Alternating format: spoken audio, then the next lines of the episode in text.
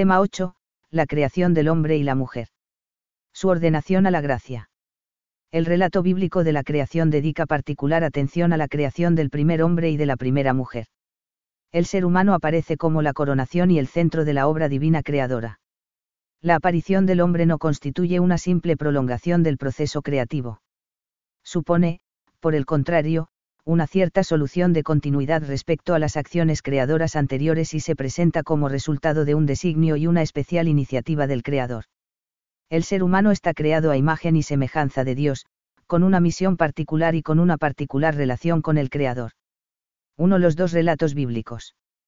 Para conocer y entender la concepción bíblica sobre la naturaleza y el origen del hombre y de la mujer debemos examinar con detalle los dos relatos que encabezan el libro del Génesis diferentes por el tiempo de su composición, tradiciones distintas, su procedencia y su lenguaje, las dos narraciones se complementan y constituyen un todo unitario, que transmite la enseñanza revelada sobre el origen del hombre. 2. Primer relato, GN 1, 26 a 28. Texto. 1. 26. Hagamos al hombre a nuestra imagen, según nuestra semejanza. Que domine sobre los peces del mar, las aves del cielo, los ganados, sobre todos los animales salvajes y todos los reptiles que se mueven por la tierra.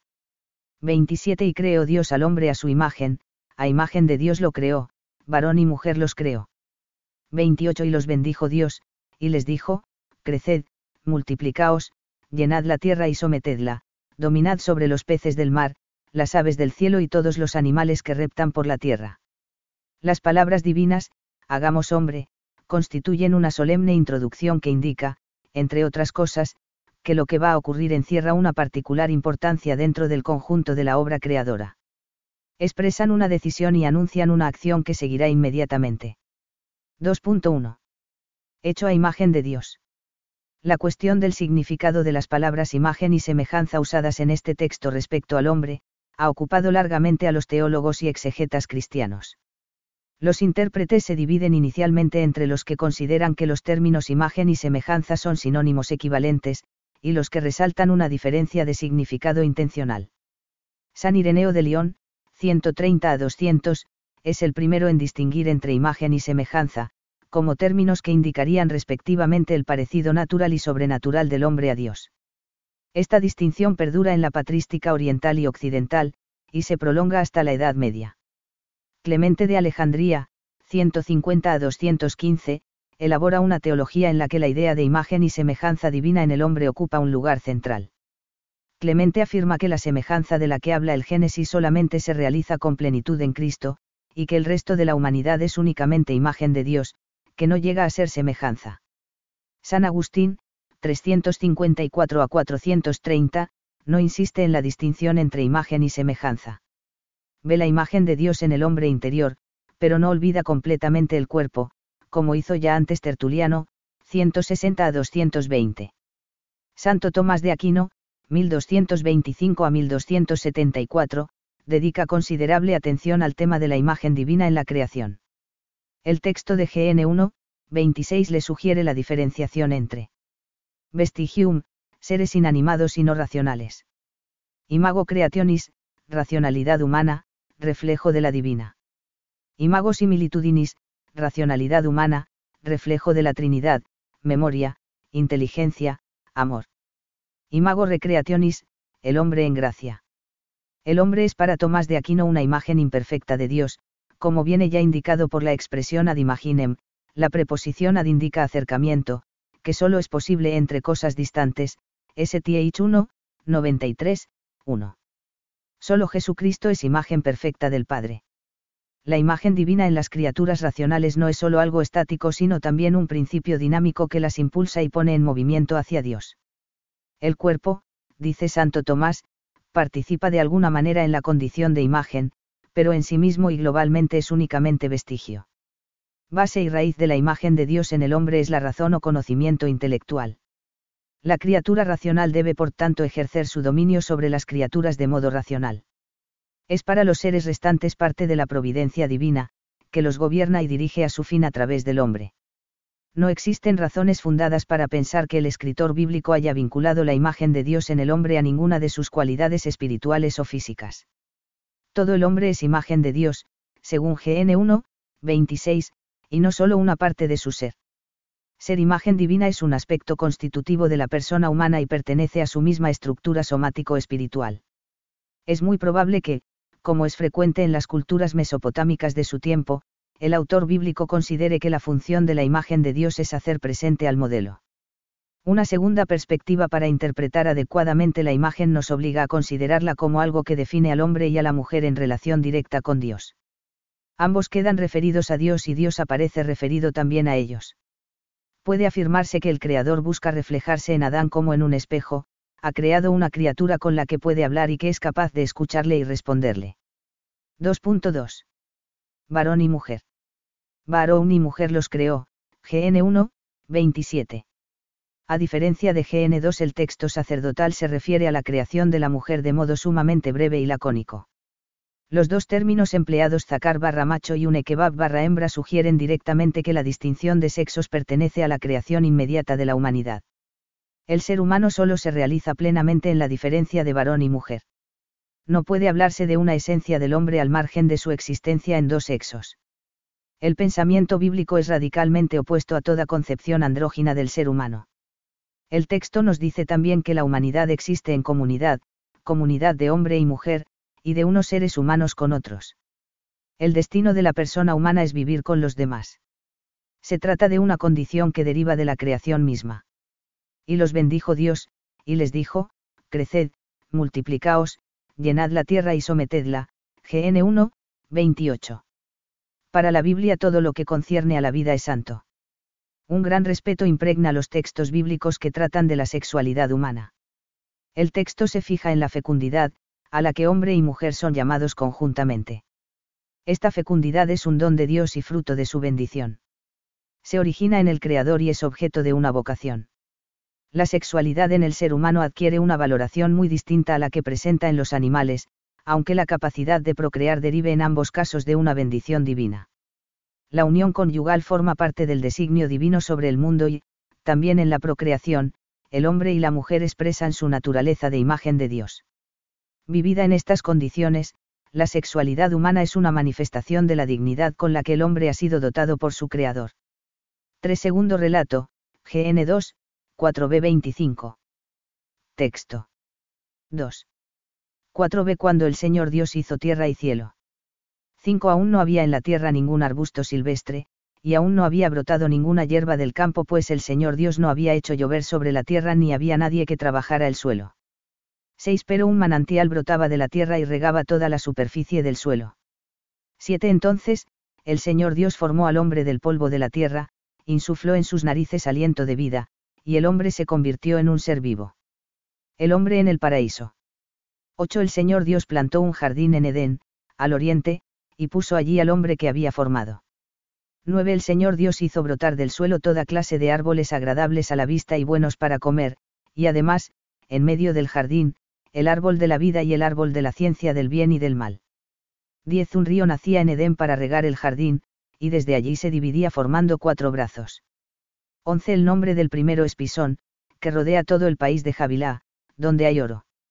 12. El oro de aquel país es puro, allí hay también bedelio y piedra de ónice.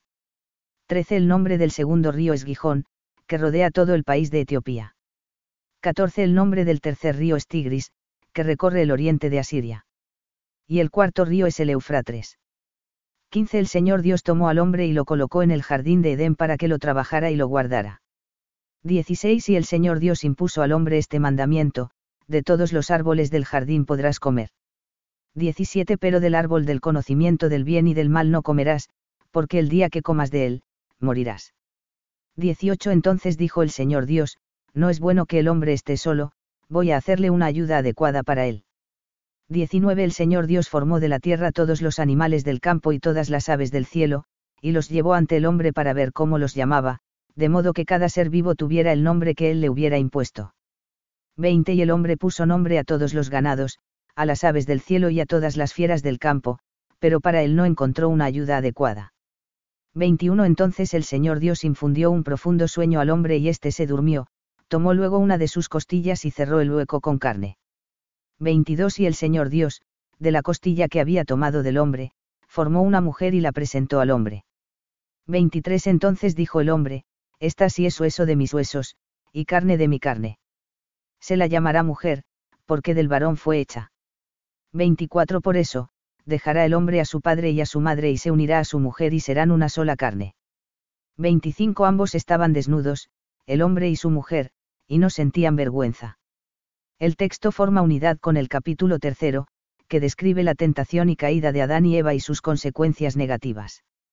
La narración en su conjunto está cuidadosamente elaborada, se inicia con el mandato dado por Dios al primer hombre y la primera mujer, asciende a su clímax con su transgresión y sigue con las consecuencias de esta. Concluye con la expulsión del hombre y la mujer del jardín en el que Dios les había colocado. El texto revela la creación de la humanidad. Que solo puede considerarse terminada después de la creación de la mujer. Nos transmite una explicación convincente de la existencia humana, como una realidad que se origina en Dios y es, acto seguido, estropeada por la culpa. VV. 4b6, se trata de un prólogo o conjunto de observaciones que preceden a la afirmación principal, contenida en el V7. V4b, se refiere a GN1 y es semejante a la introducción expresada en GN1,1. Realiza la transición de un relato al otro. V5, la acción divina que crea alimentos tiene que ver ya indirectamente con la creación del ser humano, que vendrá poco después. Existe una honda relación entre el hombre y la tierra. V7, es la afirmación principal del capítulo. La creación del hombre es narrada con la máxima brevedad. La idea de formar o modelar a partir de un material determinado se usa en la Biblia para describir la actividad del alfarero. Aparece, por ejemplo, en 1 Sam 17, 28, Is 29,16 y Year 18, 2 a 4. La formación de seres humanos a partir del barro o de la arcilla es un motivo difundido en muchas culturas antiguas y está presente en diversos lugares de la Biblia. Yahvé es presentado como el alfarero que modela al hombre Yasar a Adam con polvo de la tierra a Faara Adama y después le infunde aliento de vida Nesama. Nos encontramos con una concepción antropogónica muy extendida en el Oriente Antiguo y fuera de él, pero purificada por el yavista de elementos politeístas, y presentada con la audacia y claridad que le da la fe en el Dios del Sinaí. Adam en este contexto no significa el primer hombre como individuo, sino el hombre en general, el ser humano antes y fuera de cualquier determinación, incluso de la determinación sexual. La única determinación que, a lo largo de la Biblia, implica el término Adam es su condición de criatura, su origen y dependencia de Dios, su superioridad sobre el resto del universo creado y también sus limitaciones, gearanda, corporeidad y sexualidad en los relatos de la creación, pp 26 a 27 y 30. La creación del ser humano a partir del polvo de la tierra es presentada aquí como un proceso misterioso, como una acción primordial que escapa a nuestra comprensión. El agiógrafo no pretende transmitir ninguna enseñanza sobre el acto creativo en sí mismo ni describirlo. Desea expresar algo sobre el frágil carácter de la naturaleza y condición humanas. El texto parece reflejar la experiencia corriente de que un ser humano es un cuerpo vivo y unitario no es lícito interpretar el versículo como si, algo divino, se hubiera comunicado a los humanos en la creación, ni tampoco es posible explicar el, aliento de vida, a partir de la idea griega de espíritu. El, aliento de vida, implica sencillamente que el hombre es un ser vivo. La persona es creada, por lo tanto, como una realidad viviente. No es un alma añadida y colocada en un cuerpo. La antropología desarrollada por los autores patrísticos de los siglos II y III se apoyará preferentemente en GN2, 7, sin olvidar lo que se afirma en GN1, 26 a 27 acerca de la imagen divina. V8, no se trata de la creación de las plantas sino de una acción divina que apunta a proveer al hombre de los medios necesarios para vivir. Este versículo es continuación temática del anterior. El jardín en Edén no es propiamente un paraíso, sino un huerto, que suministra a los humanos creados por Dios una dieta vegetariana. V9, la referencia al carácter apetecible de los árboles y sus frutos anticipa el punto culminante de la narración de la caída original en GN3, 6, la mujer se fijó en que el árbol era bueno para comer, atractivo a la vista y que aquel árbol era apetecible para alcanzar sabiduría, tomó de su fruto, comió, y a su vez dio a su marido que también comió. Se habla de dos árboles.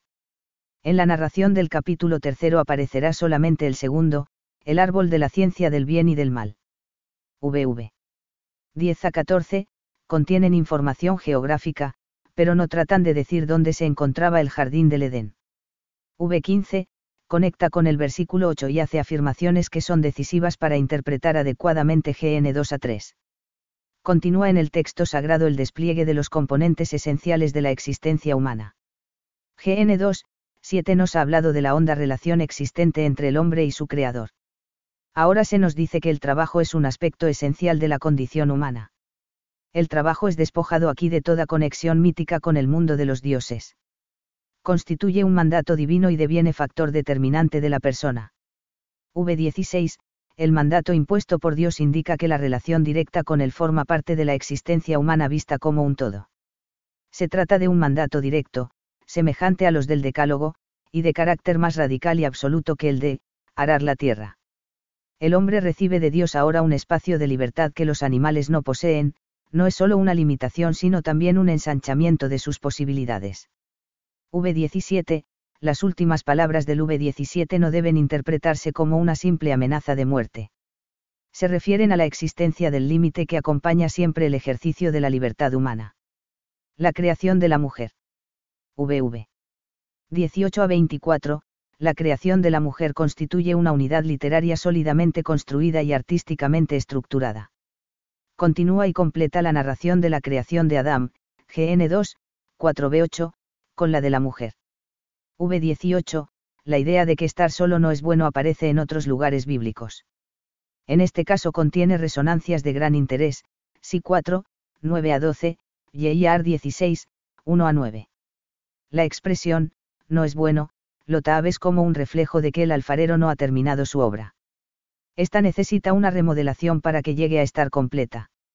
El autor sacerdotal expresará con la misma frase, aunque en sentido positivo, la perfección y la bondad de lo creado, Dios vio Kitab, que era bueno, GN 1, 10.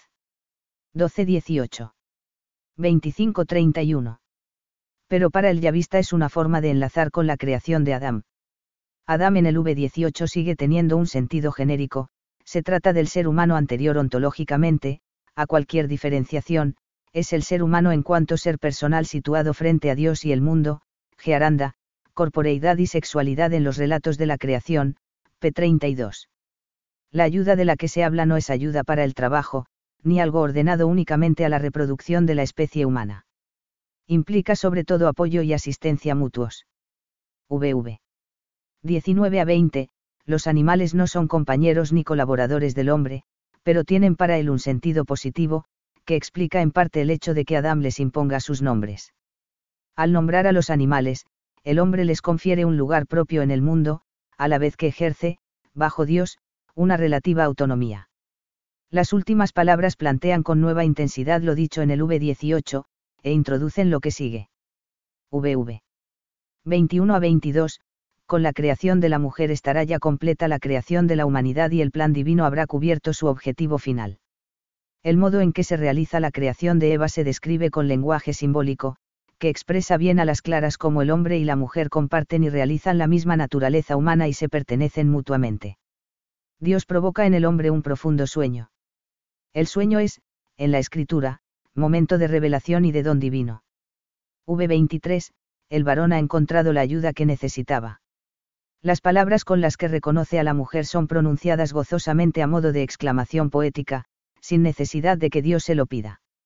La expresión, eres de mi carne y de mi sangre, se usa en la Biblia, GN 29, 14, 2 Sam 5, 1, 19, 13, para indicar relación permanente. El texto sagrado destaca por la importancia única que atribuye a la mujer. V24, es un breve epílogo en el que habla de nuevo el narrador se refiere al matrimonio como comunidad natural entre hombre y mujer. V25, se prepara con estas palabras la afirmación posterior de GN3, 7, conocieron que estaban desnudos. 4. Distinción e igualdad de varón y mujer. Los capítulos iniciales del Génesis nos dicen que la distinción de sexos existe desde el mismo comienzo del género humano y es inherente a la realidad humana la creación de la humanidad como varón y mujer es parte integrante de la decisión divina de dar existencia al ser humano. Este hecho significa que la noción de hombre no encuentra su plena realización en el varón solo, sino en el varón y la mujer. Solamente después de creada la mujer se ha producido la creación completa del Adán. Significa asimismo que la personalidad humana puede expresarse según el modo del varón y según el modo de la mujer. Diferentes por su respectiva condición de varón y hembra, el hombre y la mujer son, sin embargo, iguales con base en la naturaleza humana que ambos poseen. Discusión sobre una supuesta subordinación. Génesis 1 no contiene afirmación alguna que permita hablar de subordinación de un sexo al otro. En la historia de la exégesis de Génesis 2 se han aducido cuatro supuestas y aparentes razones que probarían, según algunos autores, la subordinación de la mujer al varón. Razones que son rebatidas tras su enunciado. A. La mujer fue creada después del varón y le es por tanto secundaria. Si esto fuera concluyente, los animales serían superiores al hombre, dado que en Génesis 1 son creados antes que él. B. La mujer fue, tomada del hombre, y por tal motivo depende de él. La mujer es creada a partir del varón, pero lo que origina el ser de la mujer no es la costilla, sino el acto creativo de Dios. C. La mujer recibe su nombre del varón y por tanto le está subordinada. En la Biblia, el hecho de poner nombre a otro ser implica dominio sobre él. Pero esta idea se expresa siempre con las palabras, llamar con el nombre, que aparecen en Génesis 2, 19, cuando Adán pone nombre a los animales no aparecen, sin embargo, en Génesis 2, 23. La palabra mujer no se usa aquí como un nombre propio. Este versículo no puede considerarse, por lo tanto, como un acto formal de imponer el nombre a otro ser. D. La mujer es creada para ser ayuda del varón y permanece así a expensas de éste. No tiene en cuenta suficientemente el hecho de que la palabra ayuda, es ser, se usa otras 19 veces en el Antiguo Testamento, una vez aparece en una interrogación, tres veces se dice del varón y quince veces se aplica directamente a Dios, ex 18, 4, Sal 121, 2, etc., como protector de su pueblo. Ser ayuda para otro podría indicar incluso superioridad sobre él. Varón y mujer han de verse, por lo tanto, en paralelo y el orden de aparición en el relato genesíaco no implica secundariedad o primacía para ninguno de ellos. La importancia de la mujer en el cristianismo. Es un hecho patente en el Nuevo Testamento, no solo por la figura única de María, sino por la valoración de la mujer como destinataria y guardiana del mensaje evangélico. Es algo universalmente admitido que Jesús fue ante sus contemporáneos el promotor de la verdadera dignidad de la mujer y de la vocación correspondiente a esta dignidad. Lo cual provocaba a veces estupor, sorpresa, e incluso llegaba hasta el límite del escándalo. Se sorprendían de que hablara con una mujer, Río 4, 27, porque este comportamiento era diferente al de los israelitas de su tiempo, Juan Pablo II, Mulieris Dignitatem, 12. La Biblia ha contribuido decisivamente en contraste con el mundo cultural y religioso pagano a valorar el papel de la mujer en la sociedad y en la Iglesia. El Nuevo Testamento supone además un avance respecto al judaísmo y a las influyentes opiniones de Filón de Alejandría, para quien la mujer es el origen de la culpa, nace para ser esposa y madre, y necesita ser regida por el varón. Muchos autores cristianos, influidos por la cultura circundante, llegaron sin embargo a aceptar opiniones desfavorables acerca de la naturaleza y condición femeninas, CFRSTH 1 a 2, 102, 3, ad 9. Calvino habla de la mujer como, creata ad imaginem Dei, licet segundo grado. La Constitución Gaudium et Spes del Concilio Vaticano II afirma que, Dios no creó al hombre en solitario. Desde el principio los creó hombre y mujer. Esta sociedad de hombre y mujer es la expresión primera de la comunión de personas humanas. Considera asimismo como un desarrollo histórico positivo que la mujer reclame, la igualdad de derecho y de hecho con el varón, y observa que, es conveniente que las mujeres puedan asumir con plenitud el papel que les corresponde según su propia naturaleza. Gaudium et Spes, en 12, 9 y 60. La doctrina cristiana nos habla en suma de la complementariedad entre varón y mujer, no solamente a partir de la diferenciación sexual con vistas a la procreación, sino también como seres humanos que son al mismo tiempo iguales y diferentes. 5. El despliegue de la imagen divina. La Biblia nos enseña que el hombre ha sido creado, a imagen de Dios, con capacidad para conocer y amar a su Creador, y que por Dios ha sido constituido, GN 1, 26, SB 2,23, Señor de la entera creación visible, para gobernarla y usarla glorificando a Dios, si 17, 3 a 10, Gaudium et Spes, N12. La idea plena del hombre imagen de Dios no se puede obtener solo a partir del Antiguo Testamento. Hay que acudir al Nuevo. Para rehacer al hombre, imagen deformada por el pecado, es necesario acudir al mismo original primitivo, y único libre de corrupción. Solo Jesucristo es imagen perfecta del Padre. Aunque el hombre nuevo se renueva según la imagen de su Creador, si Arcol 3, 10, la unión con Cristo, como base de la semejanza divina mediada por él, es el gran tema de la teología paulina de la imagen. La teología veterotestamentaria de la imagen aparece planteada en términos más bien estáticos, el hombre es imagen y representante de Dios en el mundo, mientras que en el Nuevo Testamento se destacan los aspectos dinámicos, es decir, se habla de la semejanza divina como tarea del hombre que conduce a completar la imagen de Cristo en nosotros, CFRM 8, 29. La Constitución Gaudium et Spes enseña, el que es imagen de Dios invisible, col 1, 15, es también el hombre perfecto, que ha devuelto a la descendencia de Adán la semejanza divina, deformada por el primer pecado, Gaudium et Spes, N22. Aspectos trinitarios, escatológicos, etc. de la teología del hombre imagen de Dios aparecen en varios textos conciliares. El hombre y la mujer son constituidos en imagen y semejanza de Dios no solo a través de su propia humanidad individual, sino también a través de la comunión de personas que el varón y la mujer forman desde el comienzo. Es no solo imagen que refleja la individualidad de un ser que rige el mundo, sino también imagen de una insondable comunión divina de personas. La creación del hombre es una vocación, que constituye al varón y a la mujer en interlocutores de Dios. Es una llamada a conversar con Dios y a abandonarse en las manos de su Creador. Escribe Clemente Alejandrino, tú eres hombre, que es lo más universal, busca, por tanto, a tu Creador. Pero tú eres hijo, que es lo más personal, reconoce, por tanto, a tu Padre, Protréptico, 10, 99, 3. En el diálogo con Dios al que es invitado por el simple hecho de la creación, el hombre debe reconocer gozosa y libremente su condición de criatura, que le pide mostrar obediencia y amor a quien le ha dado el ser. Puede decirse entonces que la admirable alianza de Dios con la humanidad entera y luego con el pueblo elegido, se remonta al misterio mismo de la creación, encíclica Daib sin misericordia, N7. El hombre puede ser considerado resumen, fin y voz de la creación. En la unidad de cuerpo y alma, el hombre es por su misma condición corporal una síntesis del universo material, que alcanza por medio de él su más alta cima y puede alzar su voz para la libre alabanza del Creador, Gaudium et Spes, N47. El ser humano es un microcosmos, es decir, una suerte de universo a escala reducida, dado que todas las criaturas del mundo se encuentran de algún modo en él. Es como una recapitulación del universo. El hombre es por lo tanto la criatura excelente que está obligada a prestar su boca a todas las demás criaturas, que son seres sin habla, para que puedan alabar a Dios. 6. Naturaleza somática y espiritual del hombre. El hombre es unidad primera y última de alma y cuerpo. La persona humana, creada a imagen de Dios, es un ser a la vez corporal y espiritual. El relato bíblico expresa esta realidad con un lenguaje simbólico cuando afirma que, entonces, el Señor Dios formó al hombre del polvo de la tierra, insufló en sus narices aliento de vida, y el hombre se convirtió en un ser vivo. GN 2, 7. Por tanto, el hombre en su totalidad es querido por Dios, Catecismo de la Iglesia Católica, 362.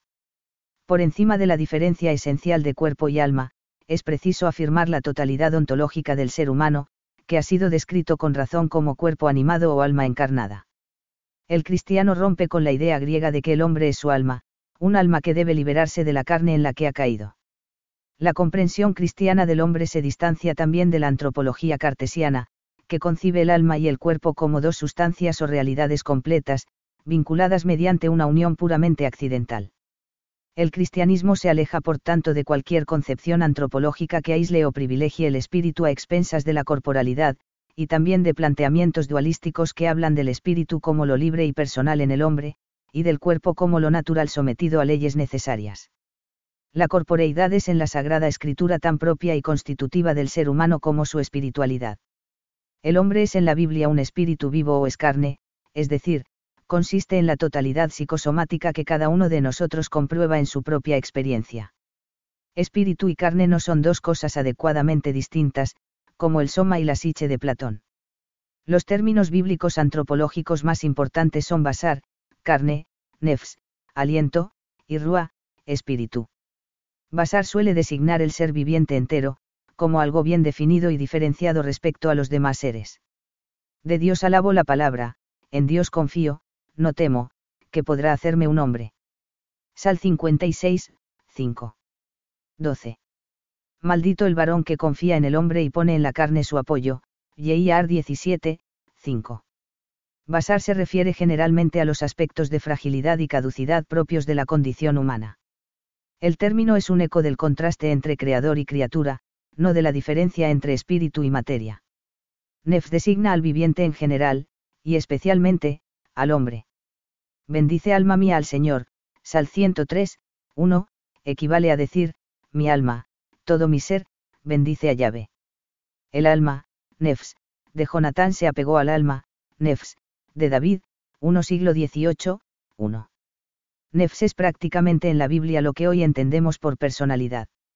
El binario basar nefes, carne aliento, no indica por tanto partes diversas del ser humano, que sumadas harían el hombre completo. El hombre es basar, y el hombre es nefs. No puede decirse que tenga basar, o que tenga nefs. De GN 2, 7 se desprende que el hombre es creado como una realidad viviente y como una síntesis de un elemento somático y un elemento espiritual. No es un alma que se coloca en un cuerpo. En la unidad de alma y cuerpo, el hombre es por su misma naturaleza un resumen del universo material, el cual alcanza por medio de la persona humana su más alta cima, Gaudium et Spes, N14. El cuerpo no es simplemente un órgano o instrumento del espíritu. El cuerpo expresa la persona. Si vemos el cuerpo, vemos al hombre, porque lo somático no es un simple envoltorio de un núcleo personal. El hombre es sujeto a partir del propio cuerpo y no solo por su autoconciencia, pues es precisamente su estructura corporal lo que le permite ser autor de una actividad verdaderamente humana. Le permite, en concreto, trabajar, que es algo intrínseco a la realización de su ser, CFRGN 1, 28, 2, 5.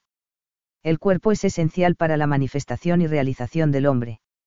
El Catecismo de la Iglesia Católica afirma, el cuerpo del hombre participa de la dignidad de la imagen de Dios, es cuerpo humano precisamente porque está animado por el alma espiritual, y es toda la persona humana la que está destinada a ser, en el cuerpo de Cristo, el templo del Espíritu, N364. 7. El alma humana. El alma es el principio espiritual del hombre y la semilla de su eternidad, CFR Gaudium et Spes, N18. Tratar por separado del alma no es ignorar la unidad del ser humano, sino prestar atención a la composición misteriosa de este ser único, que participa del mundo material y del mundo espiritual. 7.1. Características del alma humana. Espiritualidad. Lo espiritual no se identifica en el hombre con lo somático, y el alma no es por lo tanto reductible al cuerpo. La fe cristiana rechaza cualquier planteamiento materialista, por ignorar el principio espiritual del ser humano. El alma no depende intrínsecamente del cuerpo para su ser o para su obrar, como si el cuerpo fuera sujeto de inesión, el alma sería entonces un accidente del cuerpo, o de sustentación. Alma, o mente, y cerebro no son equivalentes. La naturaleza espiritual y no corpórea del alma humana suele argumentarse a partir de su inmortalidad natural su capacidad para ser elevada al orden sobrenatural. Su libertad, que carece de facultad orgánica. Su conocimiento de lo inmaterial. Unidad. El alma humana es principio estable y fundamento unitario de la vida y del ser del hombre, y centro operativo de los actos humanos. No es un mero haz de percepciones. En el hombre no hay pluralidad de formas o principios vitales. El hombre tiene, en efecto, una experiencia bien definida acerca de su unidad como sujeto que siente y entiende. Esta unidad permite hablar de una identidad del ser personal, que se mantiene el mismo a lo largo de toda la vida. La experiencia interna de permanencia y continuidad descubre al hombre que, a pesar de la renovación incesante de sus elementos materiales, sigue siendo el mismo ser, una realidad que permanece ontológicamente inmutable a lo largo de la vida y de los cambios de la persona. Cuando se dice que el alma es forma del cuerpo se quiere significar el hecho de que toda ella se encuentra en cada una de las partes del cuerpo, pues es la perfección del todo y de cada parte. Cuerpo y alma no son, por lo tanto, aspectos autónomos del hombre, sino realidades incompletas. El alma está destinada y referida a la corporeidad del hombre, y la corporeidad solo es posible a causa del alma. Sin alma no hay cuerpo, sino cadáver. Inmortalidad. El alma humana no perece. Paganos y cristianos han hablado de la inmortalidad del alma, pero lo hacen con sentido muy diferente. Según los platónicos, el alma es esencialmente supraindividual, y por eso es inmortal. Después de la muerte subsiste en el alma universal. El cristianismo considera, en cambio, al alma como individual, y no admite la existencia de un alma universal. En la bienaventuranza y en la reprobación, las almas conservan su individualidad, y representan al hombre que antes vivía. La pervivencia de los muertos se halla ampliamente testimoniada en la Sagrada Escritura. Los refaim del Antiguo Testamento son seres humanos que han descendido al Seol y llevan en él una existencia atenuada. Los denominados salmos místicos, Salmos 16, 49 y 73, hablan del Seol como de un lugar diversificado, en el que viven temporalmente los justos que serán recogidos de allí por Dios. LC 16, 19 a 31 y 2 CO 5, 1 a 10 aluden claramente a un estado intermedio para justos e impíos. La subsistencia del alma sin el cuerpo es una difícil cuestión propia de la escatología. Los argumentos aducidos tradicionalmente para apoyarla se basan en la no corrupción de las realidades simples la trascendencia del acto humano de conocer. El deseo natural de vivir siempre que caracteriza al hombre. El alma separada del cuerpo no es un ser humano completo, se trata, sin duda, de una situación precaria, y, por tanto, provisional, puesto que el alma y el cuerpo son el uno para el otro. En esta cuestión filosófica y teológica, algunos autores mantienen que, dada la profunda ordenación recíproca de cuerpo y alma, debe negarse al alma separada la condición de persona, CFR Santo Tomás de Aquino, STH 1, 29, 1, ad 5, 1, 75, 4, ad 2, como 1 CO 15, 2. 7.2. Origen del alma. A diferencia del pensamiento griego, los cristianos no consideran el origen del alma de modo abstracto. Para el cristianismo, el alma no es divina, sino que procede de Dios, GN 2, 7. El problema estriba en saber el modo en que se origina el alma individual en relación con el cuerpo, es decir, cómo entra en el mundo. Las hipótesis importantes barajadas por el pensamiento filosófico teológico de los primeros siglos se reducían a cinco, uno el alma ha sido arrojada desde el cielo 2. Ha emanado de la sustancia divina 3. Ha sido creada al principio 4. Es creada por Dios en cada hombre, creacionismo, 5. Es transmitida por los padres en la generación, generacionismo o traducianismo. Los cristianos consideraron solamente en serio las dos últimas posibilidades, únicas que inicialmente les parecían compatibles con las premisas básicas de la fe. Generacionismo o traducianismo. Dado que la Sagrada Escritura no aporta testimonios claros sobre el modo de la creación o infusión del alma por Dios, hubo autores que defendieron el traducianismo o generacionismo, según el cual el alma se origina en la misma generación paterna del nuevo ser humano. Pensaban que era la mejor manera de aclarar el hecho de la transmisión del pecado original. San Agustín duda a lo largo de su pensamiento entre el traducianismo y la creación de cada alma. Los escritores cristianos de su tiempo se dividen entre el generacionismo y el creacionismo. Creacionismo.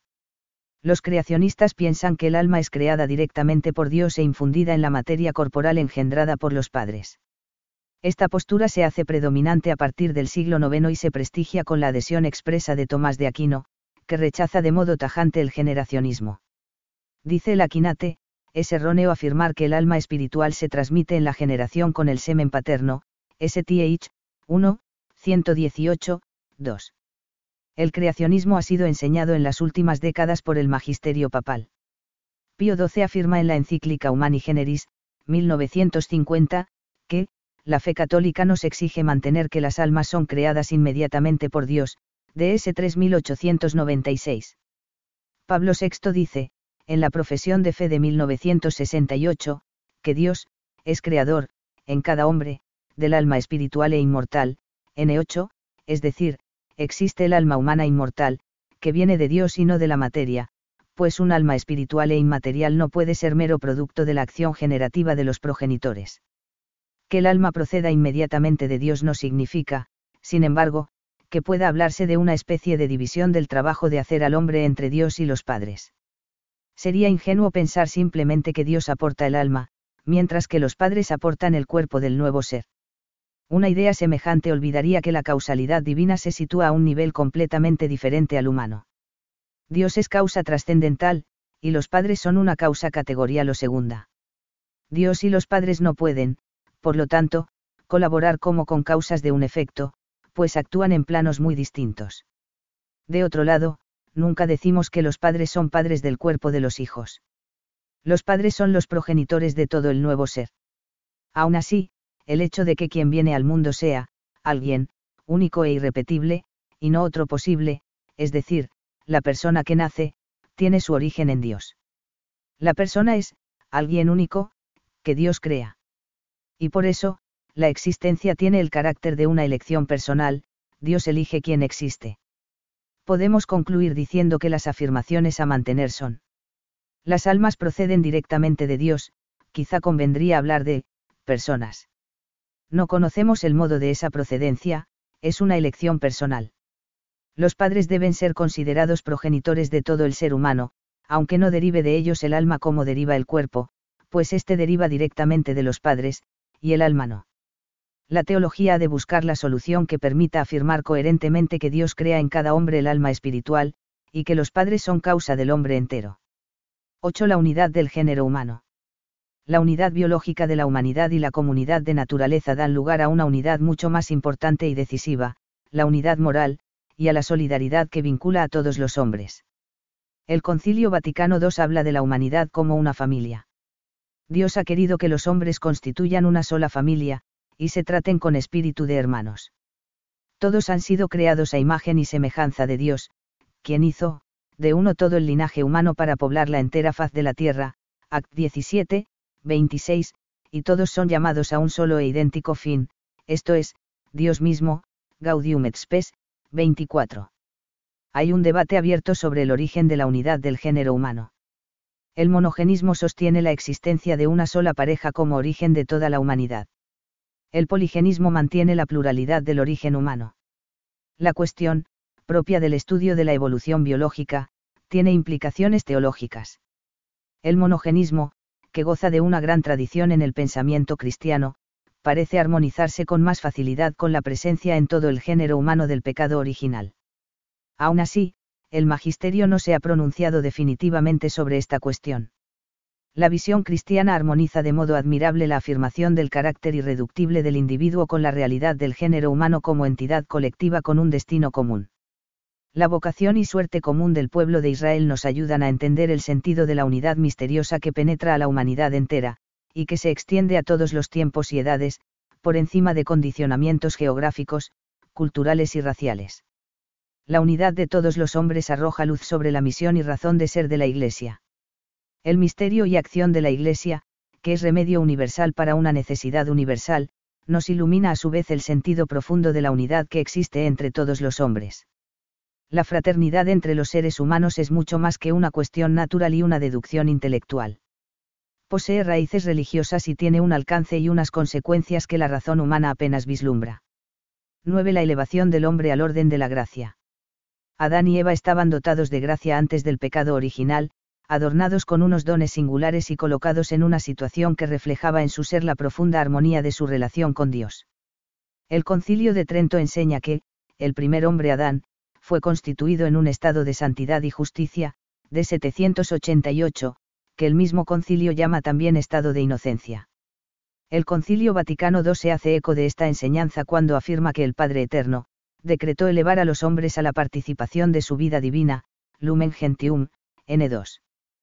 Que la elevación del hombre a la gracia fue un don gratuito de Dios y que Adán podría haber sido creado sin los dones sobrenaturales es doctrina establecida por San Pío V, de 1026 la naturaleza humana no exige necesariamente su elevación al orden de la gracia que Dios regaló al ser humano. El catecismo de la Iglesia Católica expresa estas ideas del modo siguiente, el primer hombre fue no solamente creado bueno, sino también constituido en amistad con su Creador y en armonía consigo mismo y con la creación en torno a él, amistad y armonía tales que no serán superadas más que por la gloria de la nueva creación en Cristo, N 374 la Sagrada Escritura relaciona la integridad y armonía del primer hombre con su colocación por Dios en el jardín que previamente ha dispuesto. El Señor Dios plantó un jardín en Edén, al oriente, y puso allí al hombre que había formado, GN 2, 8b. El Edén o paraíso es el marco simbólico de la situación original e íntegra del hombre. Según el Antiguo Testamento, la vida paradisíaca del primer hombre y de la primera mujer es trato especialmente amistoso con su creador, Siefar. GN 1, 26 a 31, 2, 5 a 25, enaltecimiento por parte de Dios, Siefar. Sal 8, 6, y estado de rectitud no comparable a la situación en la que incurre el ser humano después del pecado, Siefar. en 7, 29. El estado de justicia y santidad se describe en la Biblia directa e indirectamente, cuando se habla de algunas de sus manifestaciones, o cuando se enumeran las consecuencias negativas de su desaparición. GN 2, 25 alude a la integridad e inocencia de Adán y Eva con las siguientes palabras, ambos estaban desnudos, el hombre y su mujer, y no sentían vergüenza. El discurso de llave a la mujer y al hombre refleja indirectamente los bienes que han perdido, a la mujer le dijo, multiplicaré los dolores de tus embarazos, con dolor darás a luz tus hijos, hacia tu marido tu instinto te empujará y él te dominará. Al hombre le dijo, por haber escuchado la voz de tu mujer y haber comido del árbol del que te prohibí comer, maldita sea la tierra por tu causa. Con fatiga comerás de ella todos los días de tu vida te producirá espinas y zarzas, y comerás las plantas del campo. Con el sudor de tu frente comerás el pan, hasta que vuelvas a la tierra, pues de ella fuiste sacado, porque polvo eres y al polvo volverás. GN 3, 16 a 19. La teología medieval del paraíso se planteó especialmente la cuestión del orden y alcance con que el hombre recibió los diferentes dones que le adornaban en su situación original. Autores como Pedro Lombardo, San Alberto y San Buenaventura pensaban que el hombre recibió la gracia desde el primer momento de su creación, pero una gracia que no le permitía sin más hacer méritos sobrenaturales.